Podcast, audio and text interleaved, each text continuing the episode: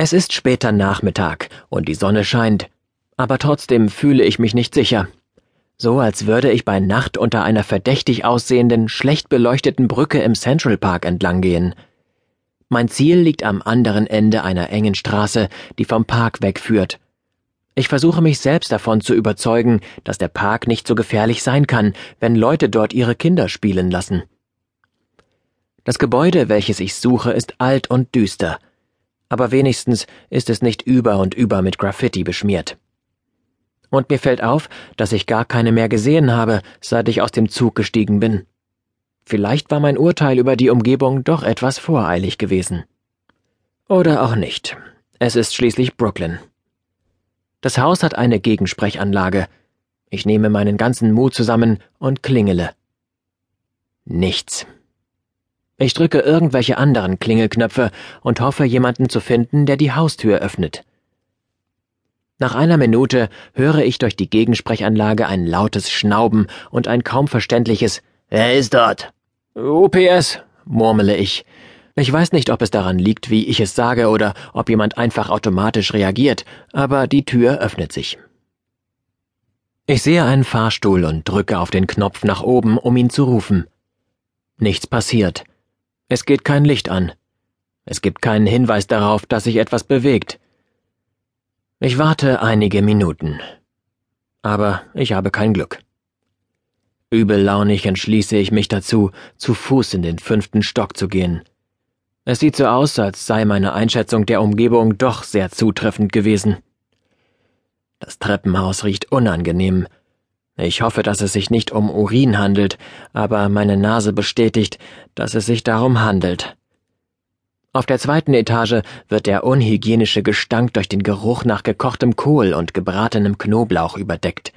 Es gibt nicht viel Licht, und die marmornen Stufen fühlen sich rutschig an. Ich achte auf meine Schritte und komme schließlich im fünften Stock an. Als ich auf die Tür 5e schaue, fällt mir auf, dass ich keinen guten Plan habe oder überhaupt einen. Ich bin allerdings so weit gefahren, dass ich mich jetzt nicht einfach umdrehen und nach Hause gehen werde. Ich klingele, und dann warte ich, und warte, und warte. Nach einer ganzen Weile kann ich hören, wie sich in dem Apartment etwas rührt.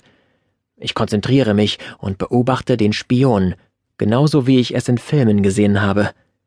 Vielleicht bilde ich es mir nur ein, aber ich habe den Eindruck, dahinter einen Schatten zu sehen. Jemand könnte mich gerade anblicken. Aber ich bekomme immer noch keine Antwort. Ich versuche es mit Anklopfen. Wer ist da? fragt eine männliche Stimme. Mist, wer zum Teufel ist das? Ein Ehemann? Ein Freund? Ihr Vater? Ihr Zuhälter? Jede Vorstellung hat ihre eigenen Konsequenzen, und nur wenige davon versprechen Gutes.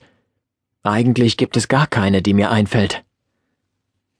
Mein Name ist Darren, antworte ich, da ich denke, dass ich hier mit Ehrlichkeit am weitesten komme. Keine Antwort.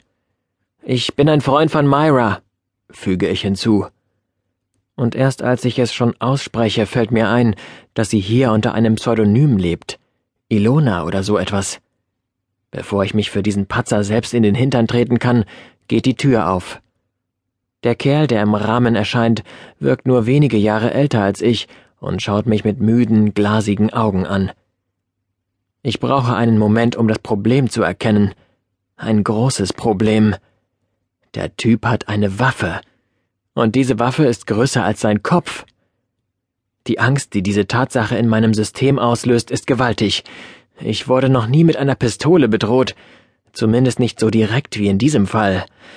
Die Rausschmeißer in Atlantic City hatten natürlich auch Waffen, aber sie haben damit nicht aus nächster Nähe auf mich gezielt. Ich hätte niemals gedacht, dass das so beängstigend ist. Ich begebe mich fast unfreiwillig in die Stille. Jetzt schaue ich mein eingefrorenes Ich an, auf das eine Waffe gerichtet ist, und die Panik wird schwächer. Ich mache mir natürlich immer noch Sorgen, da die Waffe im echten Leben immer noch eine Bedrohung ist. Ich atme tief ein. Ich brauche einen Notfallplan.